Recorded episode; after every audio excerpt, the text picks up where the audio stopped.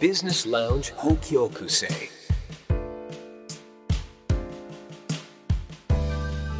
ここは札幌駅北口にあるバービジネスラウンジ北極星明かりを灯す金曜の夜今日はどんな出会いがあるでしょうそろそろあのお客様がやってくる頃ですという体で辻さん普段はお届けしておりますけれどもはい。あのーまあ今日は普通に いきま普しょう。通の会話をね、はい。12月も29日になりまして。お互いのことをもっとはい。知りましょラジオこの ビジネスラウンジ北極星が始まって1年以上経ったんですよね。う。立ちましたね。ねえ、うん。1年と1ヶ月。去年の11月からでしたっけ？そうです、うんどうですか？ラジオ始めて生活の中で変わったこととか。生活のマイクに向けて、まあ、セミナーっていうのはよくね、はい。あの今までもずっとやってきたんだけども、うんうんうん意外とねこうちょっとなんかこう偉そうなのかな聞こえちゃうと思うんだけど、うん。聞いてるこうライブの方が得意なんだよね。ああ録音されるよりもうん、ちょっとその気持ちはわかりますよ。みんなの前でそのもう台本もなくてライブでやっていくっていうのがうん。方が得意だね。だからでも基本的にそのお客様がいらしてっていう時もまあ台本ああるようでないでじゃないですか。うん、すっごいやっぱり辻さんってずずっとあれですよね。お上手と言いますか。何にもその不自由を感じたことが一度もないですこの1年半。そんなことないよ。やっぱりもうあの優香さんのがはるかにうまいなと思っていやいやいやいやいや。やっぱりだってセミナーで慣れていらっしゃる、まあ、人生経験も全然違うしもちろん。なんかね聞いていただいてる方々の顔を見ていた方があもうその日で決めるの。あうんあで分かります話すよ内容。うんうんうん。違いますもんね、うん。お客さん100人の会場次の100人の会場また違いますもんね、うん。今マイクを前にね話をしていると、うまあ聞いていただいてる方がいるとすれば、その方たちがどんな方たちなのかなって一生懸命想像しながらんうん、話をしてます。ちょっとでも面白いですよねラちょっと面白いですね。ラジオ楽しいですよね。ラジオで喋ってみたいなともずっと思っていたし、うん緊張されないですよね全然。緊張します。本当ですか？多分始めた時の収録とうん。今では全然違うでしょいやでも私全然そこを感じないんですよ。全然最初から不自由あのされてるっていう感じが全くないんですよ。緊張してるなとかっていうのもないんですよ。だからあのずっと変わらず辻さんってあらもともとそういう方なんだなと思ってましたけど何でも。こなす、もううんまあ、緊張はしますよ本当に。あのセミナーをやるって言ってももう何十年やっているんだけど、うん。もうよくある水差しやるでしょ。あれがもうカタカタカタカタってもうカタカタカタって持てないぐらい、あええ緊張で震えてですか、うん、見てみたい。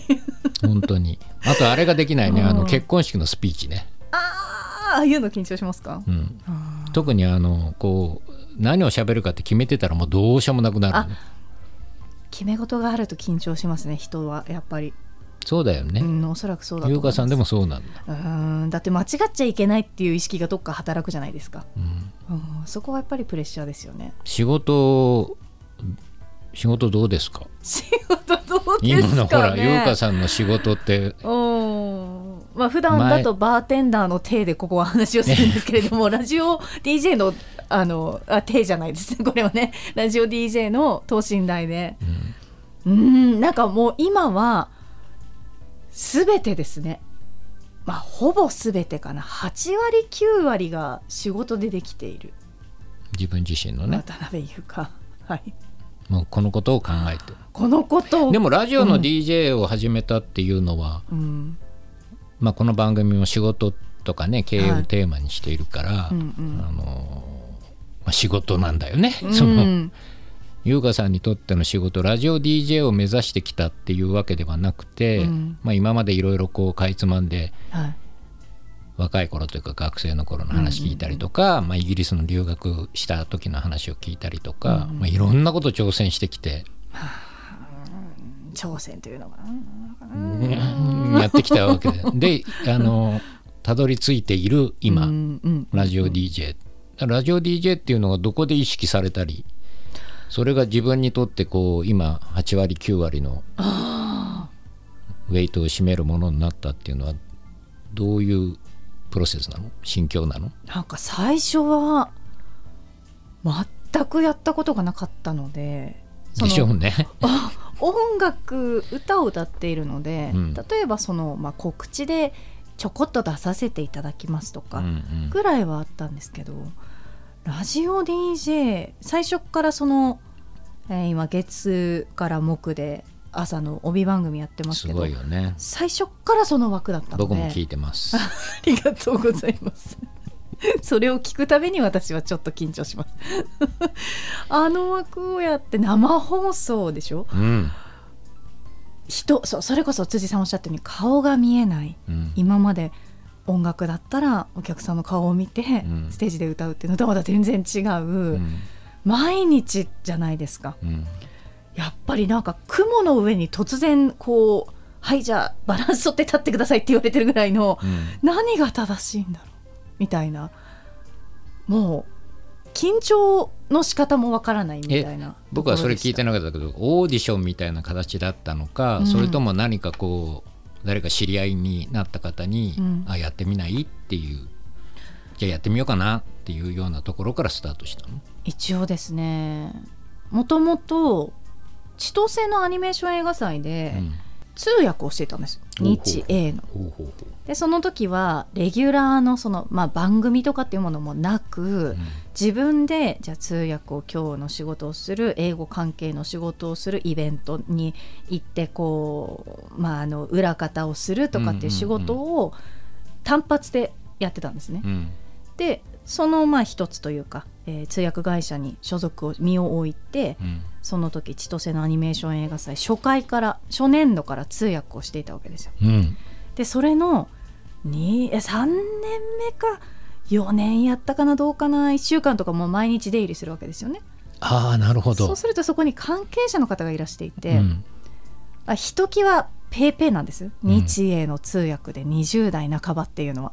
皆さん本当にベテランでうん。あもう50代とか本当にできるプロの方たちの中で、私はもうなんかあの楽しんではいるんですけどなんか なんかあれなんでしょうね、うん。あの子は何だとうん。なっていたらしく、うん。そこでちょっとお声掛けをいただいて最初のスウェーブとのご縁をもらって、うん。でもしっかりありましたよ。あの台本もらって交通情報もらってうん。模擬で読んで。う、んうんうん。あ 練習というかね。うんあの偉い方たちがこのガラスの外にわーっと並んで座ってるわけですよね。うん。私は今これどこに何をしてるんだろう一応本当にできんのかなみたいな。ありましたありました、うん。まあ本当にも何ももう全然自分もど素人だったので、そこから始まって実現をしたわけなんですけどもう最初はでもすごくもういっぱいいっぱいでした。なんか常にこう何を喋るためにこれをしてうん。うんこれを喋った方がいいかもしれないからこの新しい食べ物を買ってみてうん。とか、全てがその逆に言うと、まあ、ちょっと悪い言葉に聞こえるかもしれないけどちょっと支配されてるみたいなうん。感じでした。うん。今は私がもう仕事に何だろう 仕事を支配してるわけではないですけど、うん。こう逆にもうエネルギーがうん。私がもう好き好き好きってこっちから言いよ言ってるタイプタイプというかうん言ってるようなうん。うん。生活ですね。すごい幸せまあ、よくこう仕事は、ね、人との出会いっていうのが、うん、まあ、重要だったり、うん、やってみたいことっていうことではないけど始めた仕事が転職だったり。あれこれ楽しいかもっていうようなありますよねそうだよね。うん、辻さんはお仕事で言うともともとこの間ね、うん。あの忘年会でも話をしたんだけどあもともと銀行に入ったのも、うん。まあ、銀行員になりたいと子供の頃から思っていたかって言ったらそんなことはないわけで。ね。まあ、これも出会いで。うんうん。で今の仕事をしているのも、うん。多分なんとなく巡り合った。うん。ただあの20代の頃からね、はい。まあ、孔子の言葉で論語っていうのに書いてあるんだけどうん「四十にして惑わず」っていう言葉があってね、うん。まあ、30にして立つ四十にして惑惑わず50にして天命を知るっていう、まあ、これがあの、まあ、断片的っていうか一部分なんだけど、その四十にして惑わずっていうのがすごく頭の中に残っていて。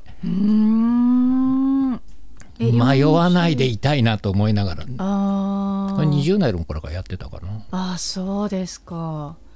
で滑り込みセーフみたいな今の仕事に出会って。へえそうですね。楽しいですか？ん？楽しいです？楽しいし 仕事が全部だよ。もうもいいいい感じで全部ですか？う何もかも仕事にこう集中するために、ああいやでもやっぱりそうですよね、うん趣味も全部、あえでもやっぱりそうですよね、うん。息抜きとかない。ああ息は抜きたくなりますか？息抜きたかな抜抜かなくてもいいけどただ肉体が疲れる時があるので。あーいやそうなんですよね。そうなんですよね。体はね本当になんかコロナ禍すごい思いました。うん。コロナ禍結構やっぱり意識的に休んだわけじゃないけど休まざるを得ない時ってあったじゃないですか。なんかうん。家にいざるを得ない時って、うん。最初どうしようかと思って、えなんか私ここで今えこんなことしてていいのみたいな。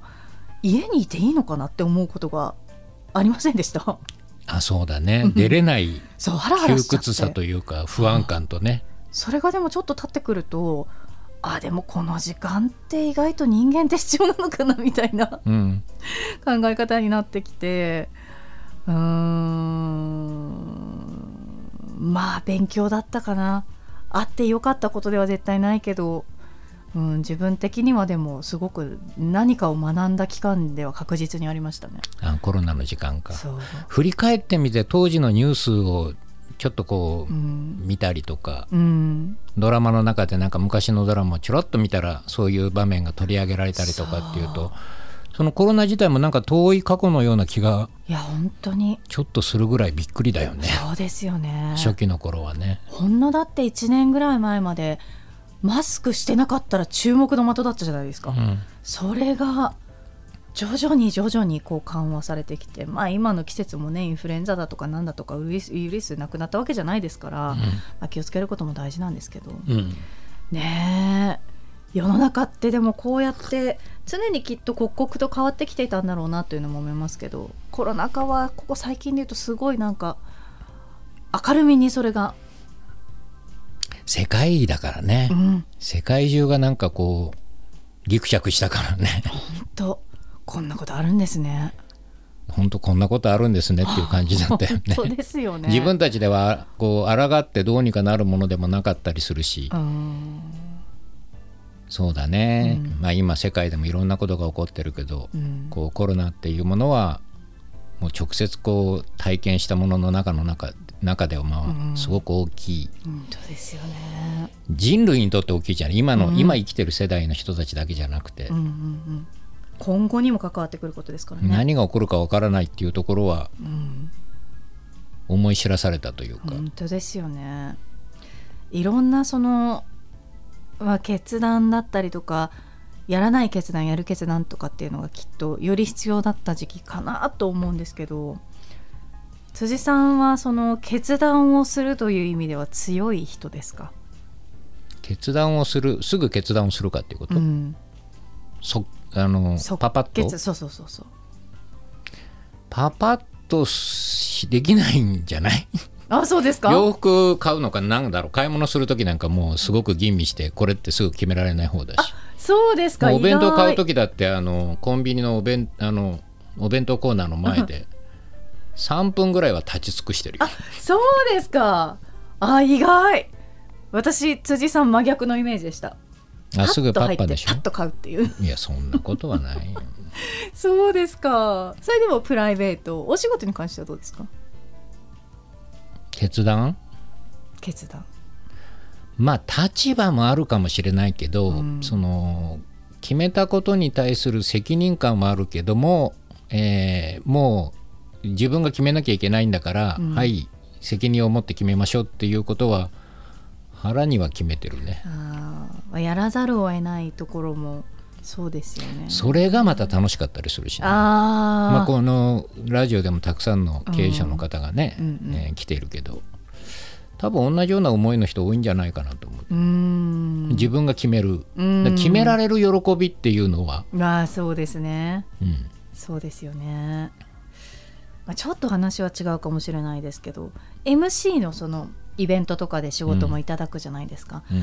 たくさんの人が関わっててそのスタッフさんたち一人でも欠けたら私ってそのそこに立って仕事ができないわけなんですけど、うん。ひとたびマイクを持って立つとうん。割とやっぱりライブだと決めなきゃいけないことが出てきて、うんうんうんここでうこの一言絶対言った方がいいけどあでもここ言って怒られたら怒られたぞみたいな。うん。うん。うんちょっとそこのまあ一個決断みたいなところには、うん、なんかやっぱりそのライブの楽しさだったりとかライブ感の楽しさだったりとか、うん。決断の楽しさっていうのはやっぱりあるかもしれないですね。うん。うん。そんなに保身を考えられないからね。そうですね。やるかやらないかですからね。もういいその場でね。もういいやっていう。うん。なんか辻さんジンクスとかってないです？これはもうあの勝負の日にはカツカレー食べるじゃないですけど そういうようなちょっとルーティン化してるような。昔ね映画でねえ？あれ？あごめんなさい。題名忘れちゃった。どんな映画ですか？突然言われたから忘れちゃったんだけど、うん。まああるあの、まあ、ハリウッドの映画だよね、うん。海外の映画で「あの It's Showtime」っていう何かそのその主役の人が何か起こす時に、うん。もうこれからショータイムだっていう「は It's Showtime」っていうセリフがすごくこれも若い頃見たんだよな。あれかな？大谷さんのあれってそこから来てるのかな？映画の。あそうなの「It's Showtime」って言われるね大谷さんの。なんて映画だろう。オールザットジャズ。そうなんだ。オールザットジャズよく知ってるへねー。オールザットジャズ。へー。あ私見たことないです。あれでね。え音楽の映画ですか？音楽？音音楽？楽だってあ音楽の映画でね。あのオールザジャズだからね、ショータイムって言ってだから自分がステージに立つだか何かこう、まあ、ステージに立つ時なんだろうな、ううん。うろ覚えなんだけど、その時に「いつショータイム」ってこう鏡を見ながら言うシーンがあって、うーんそれやる、鏡を見ながら言うシーンがあるんだ。自分に言ってるんですね、うん、だからこれから始まるよって仕事の時ってもう「いつショータイム」って自分で言ってるなんかかっこいいね。え？辻さんそれやってるんですか？いやだからうあの、うん。ショービジネスをやってる人ではないけどえ？優香さんとかとも違って。似合いますね。あそれはでも自分にエンジンをかけるっていう意味の。だからなんかバンってこうこれからショーショータイムだよっていうその自分にとってのショータイムだよって仕事ショーなのでうんうん。うんへえやるやる。あとお客様様の時に行く時の、えー前もって30分間もう話しかけないでっていう感じ、そうなんですね、うん、へえ。多分すごく真剣だと思う。あなるほど。入る前って。あーあ何でもないあの舞台に出てるわけでもないしね。うん。映像に出てるわけでもないからおこがましいんだけど。ーだって人の人生にそれだけ深く関わるっていうことですもんね。シナリオ書くし、そうですか。うん、へえお客仕事する時必ず頭の中でシナリオを描いてどういうふうに持っていくそのシナリオ通りにいかないんだろうけど、うん何パターンかのシナリオを考えていかないのもすごく自分にとってはやりがいの一つだったりするし。うん。でもショータイムかな。そのラジオに来る時もなんとなくショータイムっていうふうに自分に思いながらああそうですか。いろんなものを頭に思い描くんだけど、まあ、その通りいかなかったり、まあ、ちょっとなんかできたかなっていう時もあったり。あ年末。は今年最後の放送なのでうん、あのそうだね。そう。2023年終わっちゃう。そうなんですよ。ずっとねこれはねどうしようかなって思ってたこと一つお伝えしてもいいですか？なんか。あのチーフあ女性ディレクターとねいつもね、辻さんが帰った後にこそっと言ってることあるんですけど、あのね怖いな。辻さんって わかりますよね。ねチーフはわかりますよね。あのね辻さんって何でももう何でもできる。いわば割とこうスーパーマン的な感じのイメージなんですよ私たちの中で。パッパッとできる、ありがとうござはいいます。決断するはいかっこいい。はいもう何にももう準備してません。パッてやってるようなイメージなんですけど、うんでもこうこうこう考えてきてて今もおっしゃったようにシナリオがあってこういうふうにやってるんですってすごくなんか真剣に向き合って繊細に考えてくださる辻さんを私たち裏で見てて「辻さんかわいい」って言ってるねうっとりしてるんですよ。これはね失礼に当たるかもしれないからずっと言ってこなかったんですけどちょっと年末なので これだけは今年ちょっとあのお伝えさせていただきました。なんかそのなんだろう。辻さんも頑張っていらっしゃるんだっていうところの愛おしさが止まらないです。なんかすごく力になる。私も私もだったら頑張るって思わせてくれる。辻さん。あありがとうごいざいます。ありがとうございます。これは勝手に笑っちゃいました。あもう2023年そのその一言だけでもう 今年も生きててよかったって思います。あよかった。嫌われなくて。いやー来年もよろしくお願いします。どんな年にしたいですか？来年ですか、うん。来年は今から思うとこういろんなことが起きそうな予感があるのいでや本当ですね。まあかなりワクワクしてます。どんな年っていうかもう絶対にワクワクするんだろうなと思ってる。いろんなことがねあのまあとりあえずひとしきりあのコロナも、まあ、まだね先ほど言ったようにウイルスもあるかもしれないけど、ね。こうやってきていい年にしましょしましょう、うん、うね。ぜひ皆さんもうん。するように決めましょう、するように決めましょう。決断です。そうですね。決断をして向かっていくっていうのをなんか意外と語ったりしますからね、はい。うん、そうしましょう。今年もありがとうございました。ありがとうございました。来年もよろしくお願いいたします。こちらこそよろしくお願いします。Business Lounge Hokyokusei. という感じで今週もですね前回に引き続きあ明けましておめでとうございますあれ、今言おうと思ったのに、明けましておめでとうございます。そうでした年が明けまして2024年がやってまいりましたけれどもあーこの番組が始まってだから2年前の11月から始まったってことになりますよねうん。一昨年だね。一昨年になりますよね、あなんかそうやって年重ねて時重ねてるんだなと思うとちょっと感慨深い気持ちになりました。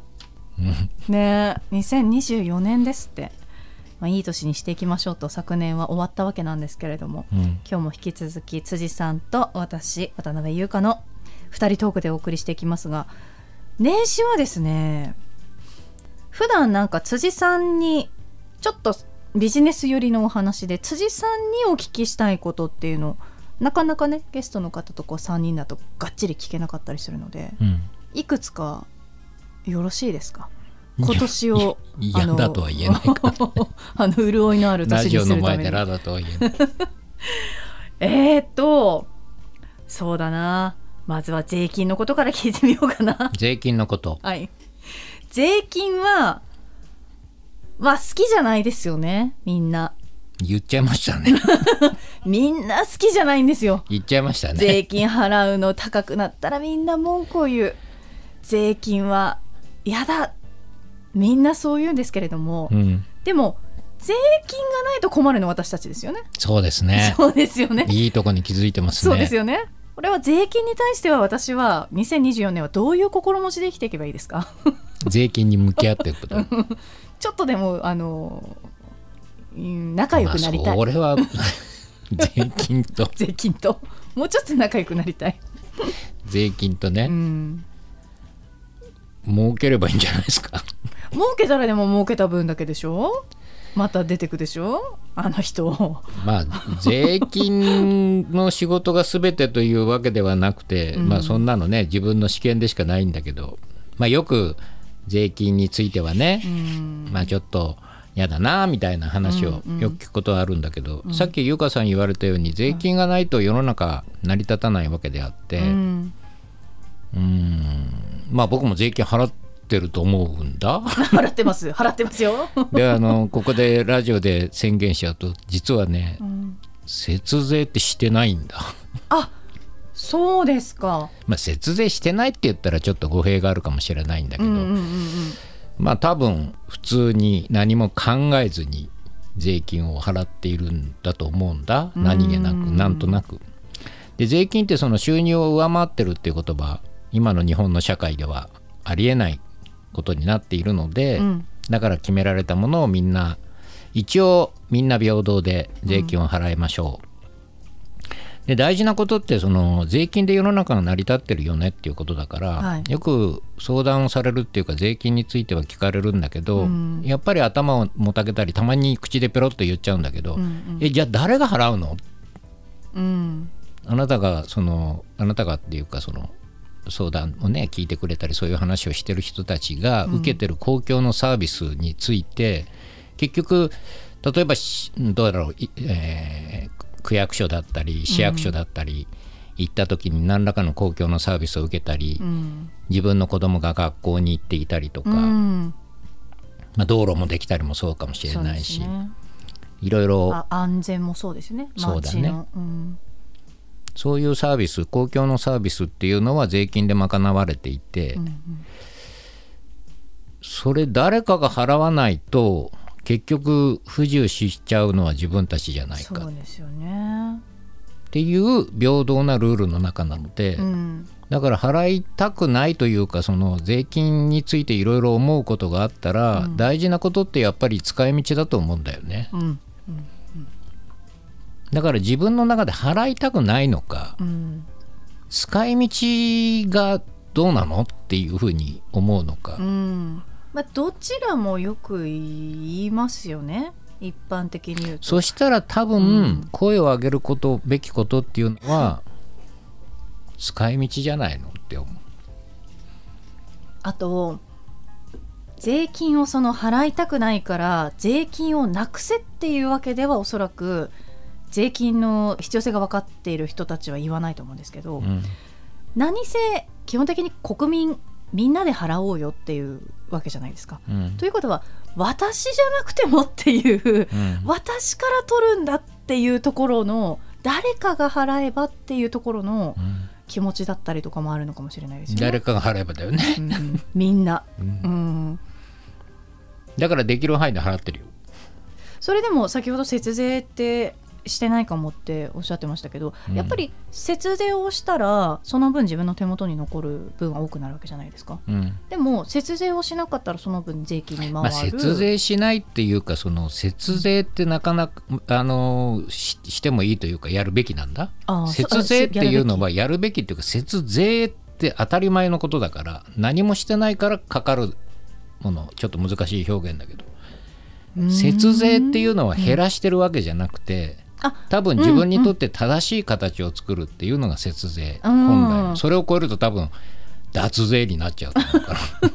なるほど。なるほど。そう。だから無駄を省いていってちゃんと必要なところの見極めってことですね。ちゃんと勉強というか何らかの,、うん。あの国で決められたいろいろなこうこういう場合は税金について優遇しますよとか、うんうんうん。そういうのもあったりするので、うん。えー相続とかね贈与とかね。うんあったりするからそういうものをこう活用していく知識っていうのは必要だしうん勉強していくべきなんじゃ何もしないよりも、うんこれなかなかね難しい話なんだけどね、えー税金を払うじゃないですか。はい。でそれは例えば国税庁さんだとか税務署さんが税金をその徴収するうん。わけなんだけど、多分詳しくは分かんないけどねあの方たちの仕事は税金を皆さんからこう徴収することが仕事なのであって、うん。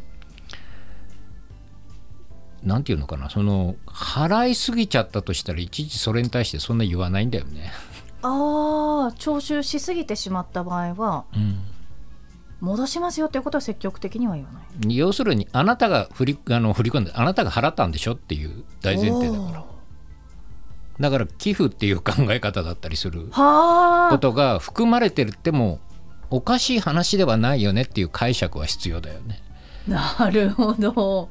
ちょっとでも今物は言い方なんだなっていう感じもしたりはしたんですけれども。あの全部言わないわけではないんだけど、うん。そのなんていうの？何もしないで払ってることは別に間違いではないので、うんうんうん、よくそのまあ私もこの番組辻さんと一緒にさせていただくようになってからちょっと賢くなりましたけどいやっぱりね知識はそこまでビジネスにおいてもそうだし、まあ、税金においてもそうですけど、あのー知識がない人の方が損をするみたいな言葉ってすごくよく聞くじゃないですか。うん。世の中のシステムとして、うんまあうん税金とかだお金の話だけではなくて、うん。やっぱりそういう世の中だと思います？にならざるを得ないんじゃないかな。あのちょっと言葉を選んじゃうんだけど、うん。そもそもねあの税金の期限ってなんだろうと思う？始まりですか、はい。税金の？税金という表現じゃない表現に過去にあったんだけど、あ言葉ですか？うん、なんだろ日本で言うと。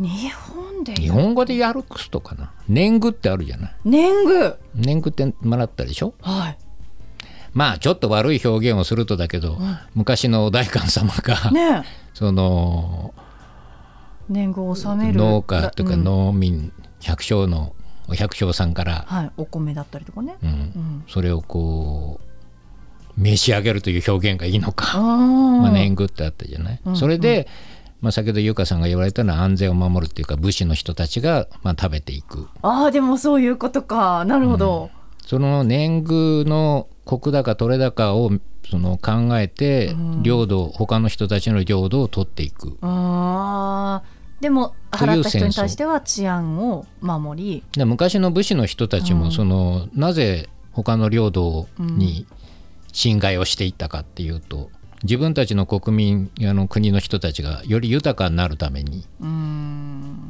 まあ、彼らは戦うのが仕事だった。っていうような年貢ってああったじゃないですか、うん。その年貢っていうのが税金の起源であって。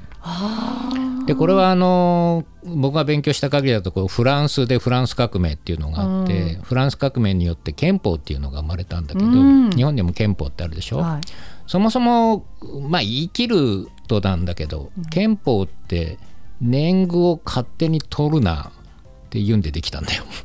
そうなんですか。自由と権利とか平等の侵害っていうのは年貢じゃないですかっていう。はあ。要するに王様は無下にこう庶民というか国民を痛めつけてた。要するに暴力を振るってうん。何かいじめてたって何の得もないので結局年貢っていうものを納めろよ。あーあそうかそうか。納めんだないだったらこんな仕打ちだみたいな。ああそうかそうか。それはなんかちょっと逆ですよね、で年貢っていうのをその徴収することによってうん。それがもう不当だと。うーん。不平等だと。うーん。お前らそれでなんか毎日パーティーやってん。なんか去年もパーティーでいろいろ騒いでた。あのパーティーとはちょっと違うかもしれないけど、当時はね。うん。うん。あのやっていたものっていうことが許せないって言って、えー国民が立ち上がったわけでしょ？結果的に憲法っていうものが生まれてきた。なんか世界の成り立ち。で、それを牽制するために、うん。日本では三権分立っていうのを国会とあー勉強したな。行政と内閣と、うんうんうん。えー裁判所とかっていう、うんあれがお互いを牽制し合ってっていう、うんうんうん。まあ、もうちょっと細かくはあの本を読んでいただいてもいいんですけど、はい。今簡潔に話してるからね。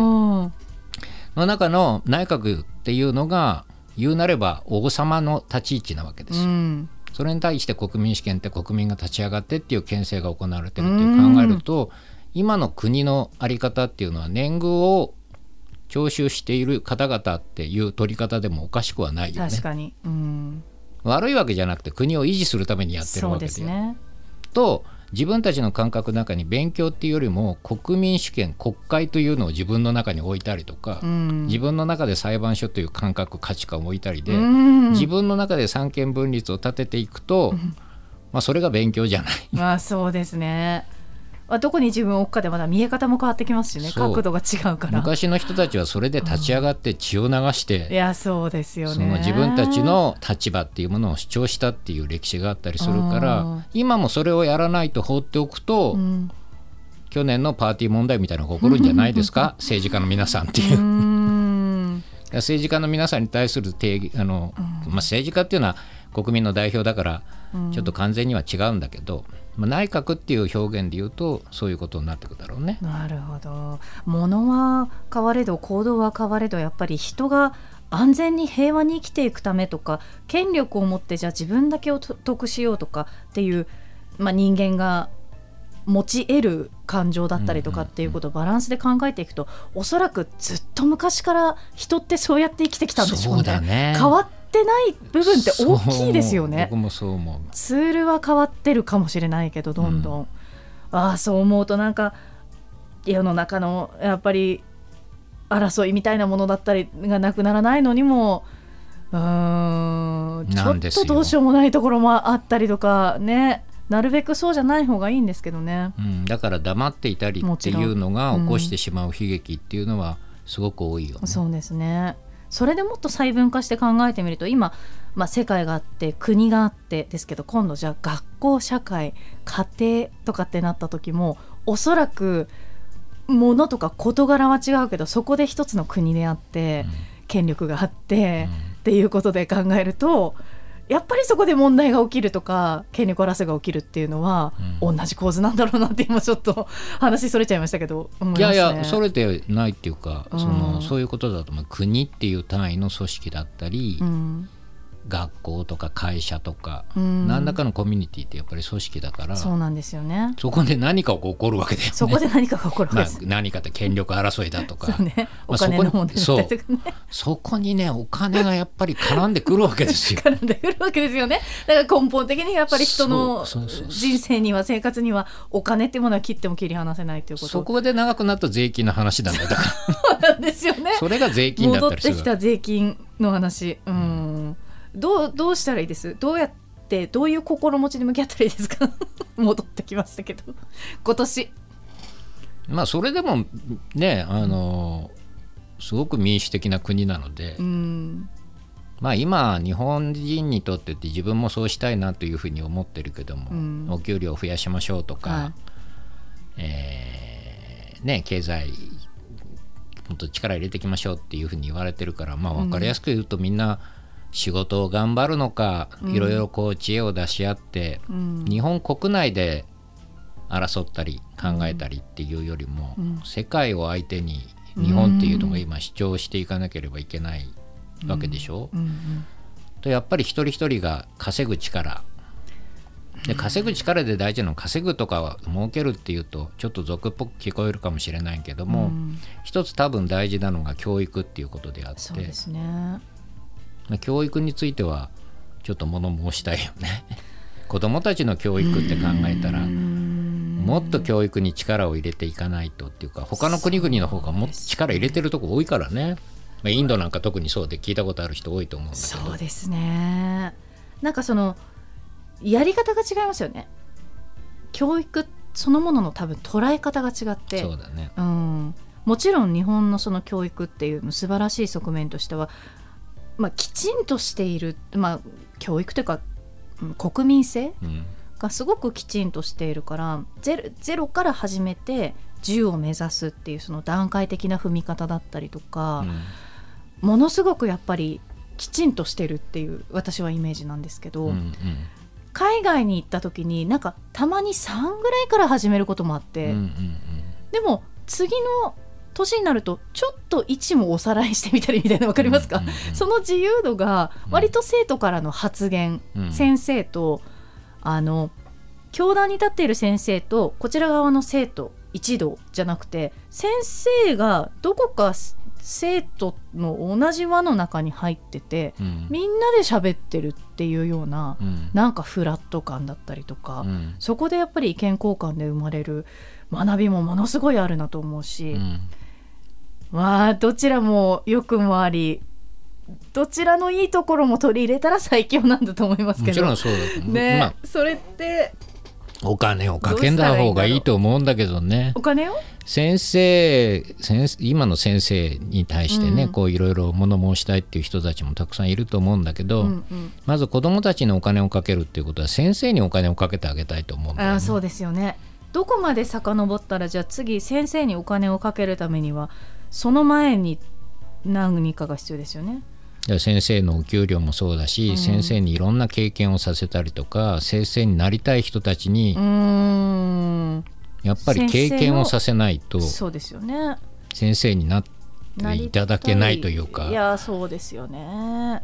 じゃないと先生に子どもたちうん。育ててもらえないので,、そうですね。もちろん親もそうなんだけど、うん。でそのためには親の立場の人たちはやっぱり子どもたちのことを考えるっていうことは自分たちの仕事もしていくっていうこと。をうん。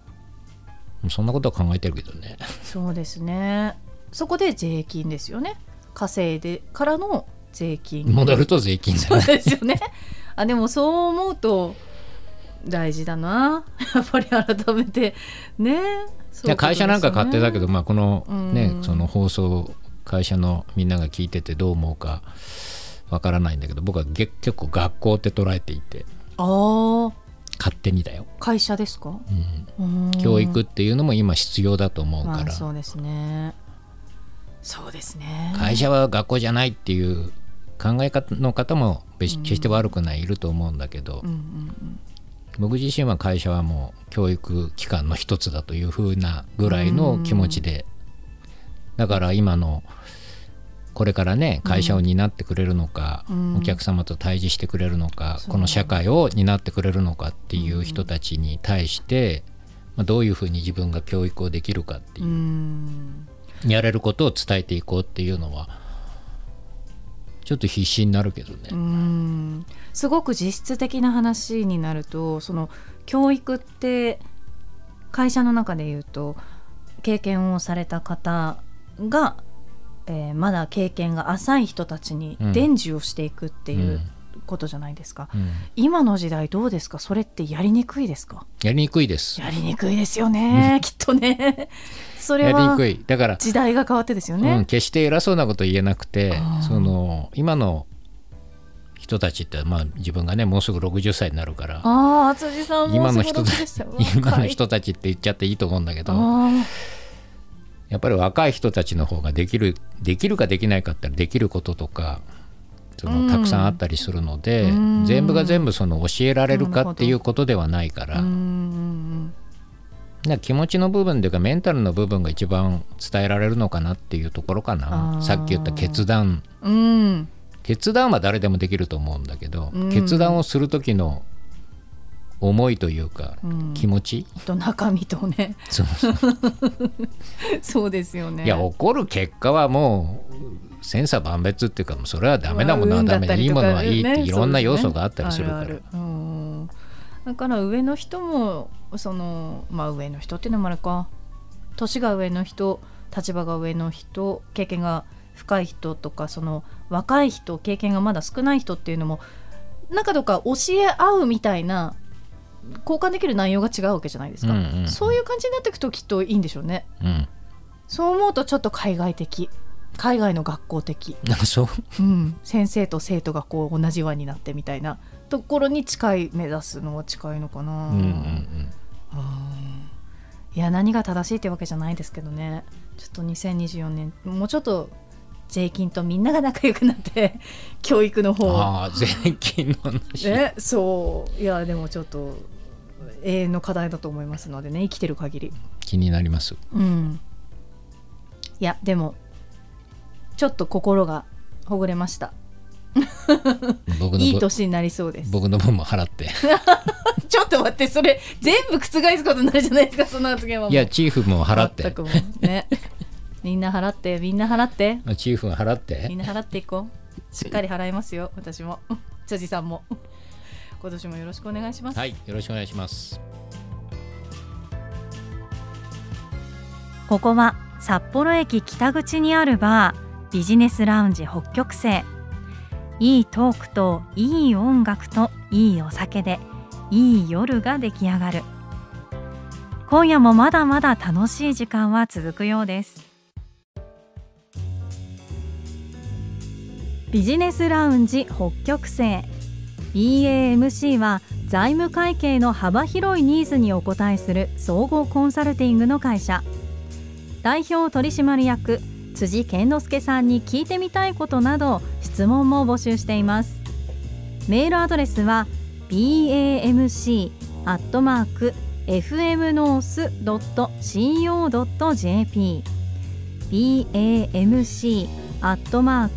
fmnorth.co.jp bamc アットマーク fmnorth.co.jp また来週金曜深夜1時にビジネスラウンジ北極星でお会いしましょう。お相手はバーテンダー渡辺優香でした。